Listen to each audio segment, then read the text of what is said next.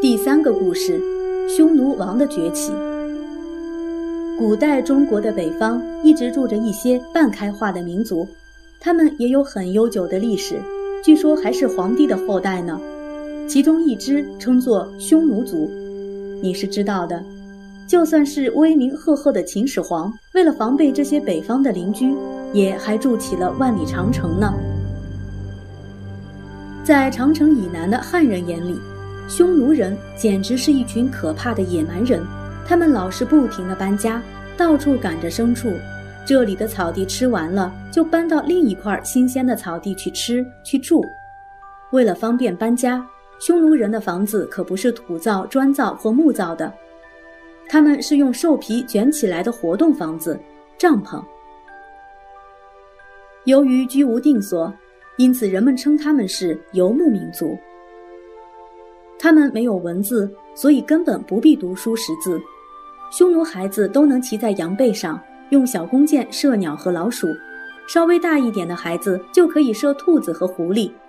那些就是他们的粮食，因为匈奴人住的地方根本种不出麦子或稻子，他们也不会养蚕缫丝，没有丝绸可穿，所穿的是兽皮做成的衣服。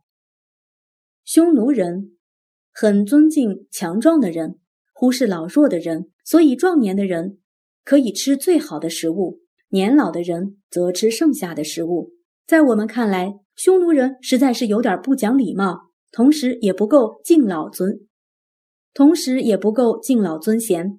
可是他们却相信，在荒野的北方，只有年轻力壮的人才能保护全族的人。否则，很可能全部族都会覆灭呢。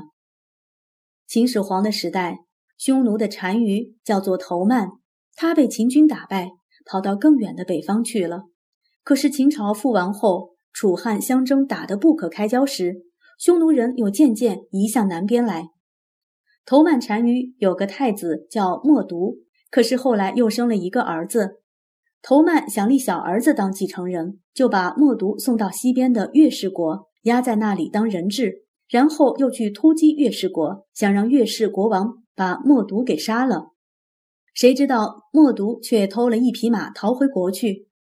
头曼单于看见大儿子默毒很勇敢机智，就提拔他率领一万名骑兵。可是默毒却记恨在心，他默默筹划了一项阴谋。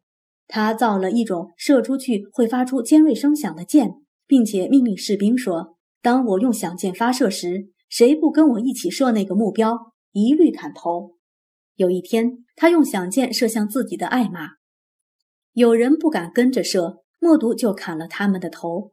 后来，他又射向自己的爱妾，有人又不敢射，也被砍了头。后来，他射向父亲的名马，没有人敢不一起射去。默读知道。他的部下现在可以用了。默读于是和父亲一同出去打猎。他突然对着头曼单于射了一箭，他的士兵当然也跟着做了。头曼单于因此被杀害，默毒就成了匈奴族的单于了。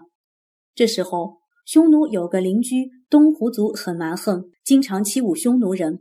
东胡王国一听说默毒当了单于，便故意派人向他要头曼生前骑的千里马。默毒就和群臣商量怎么办，大家都说绝不可以答应，而默毒却认为送给邻国一匹马有什么好舍不得，于是把千里马送给了东胡。东胡以为默毒怕他们，就派使者向默毒要一个妃子。群臣都很愤怒，而默毒却表示送给邻国一个女人有什么舍不得呢？于是又送了一个妃子给东胡。东胡王越来越骄傲。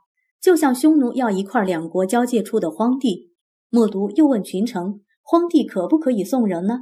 有人就回答说：“荒地很多，给他们一点也无所谓吧。”谁知默毒勃然大怒，他说：“土地是国家的根本，怎么可以随便送人？谁说要送的，全部砍头。”于是默毒跨上了马，向大家说：“进攻东湖，动作比我慢的，一律砍头。”轻敌的东胡措手不及，被默毒大败，连国王也被杀了。所有的人和牲畜全归匈奴所有。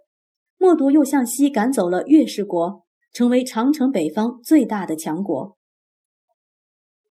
匈奴人使用的武器是弓箭和刀矛，做起仗来凶猛异常。如果砍下敌人的头，就能得到赏赐一杯酒的荣耀。俘获的战利品也都归他所有。谁捉住敌人，那个俘虏就属于谁。他们看见敌人就蜂拥而上，一旦失利，马上逃跑。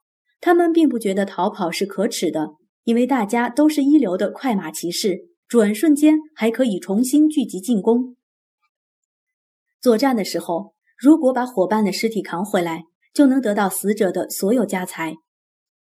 当匈奴人要办一件重要的事情时，就要看月亮的样子。如果月圆，就采取攻势；如果月缺，就采取守势。秋天马匹肥壮的季节，他们就举行大会，在一起调查清点人民和家畜的数目。匈奴人的法律规定，禁止私下械斗。平常要是有人敢把刀子拔出来一尺的，就得处死；偷东西的人就没收他的财产。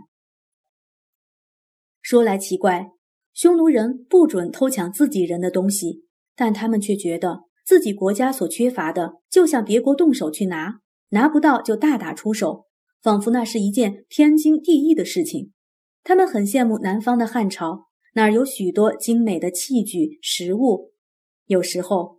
匈奴人会用马匹来交换，有时候干脆就动手抢。冒独单于在位的时候，他忍不住侵入了汉朝的领土。汉高祖刘邦知道消息后非常愤怒，他亲自率领军队迎击。当时正好是大雪纷飞的寒冬，许多汉兵的手指都冻伤而掉了下来。聪明的冒独先假装打败仗，引诱汉军深入，并把精锐的将士藏起来。只让汉军看到老弱残兵，大意的刘邦果然中计，被冒独的四十万骑兵围困在白登山上，一连七天，都一筹莫展，眼看就要全军覆没了。幸亏他的大臣陈平想出了一个计策，派出密使，私下带着极贵重的礼物送给冒独单于的宠妃，由他向默读建议说：“您即使赢了刘邦，得到土地。”也不能把匈奴人留在这里住，还不如罢兵算了。默读听了他的话，才让刘邦狼狈地逃回国去。此后，匈奴人时常来抢掠财物。刘邦刚和项羽打了许多年仗，实在没有多余的力量去应付这个麻烦的对手，因此他的大臣就建议他说：“我们可以把公主嫁给默独，每年再送他一些丝、绢、酒、米。”那么皇上就成为默独单于的岳父了，以后女婿就不好意思再打岳父了吧？这就是历史上有名的和亲政策，意思是说双方统治者用嫁娶的方式结为亲家，以维持和平关系。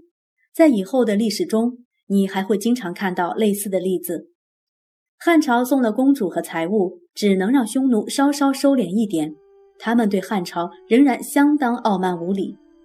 刘邦死了以后，有一回，默读写了一封信给刘邦的妻子吕后，信上说：“你的男人死了，你干脆嫁给我吧，从此两国就成一家人吧。”吕后和满朝文武大臣虽然很愤怒，可是却不敢出兵惩罚匈奴，因为他们知道，外交上的屈辱是由于自己的实力不够。说来听听。父亲的千里马、妃子、领土，都代表统治者的尊严。你认为默读单于是因为只重视一块荒地而发动战斗吗？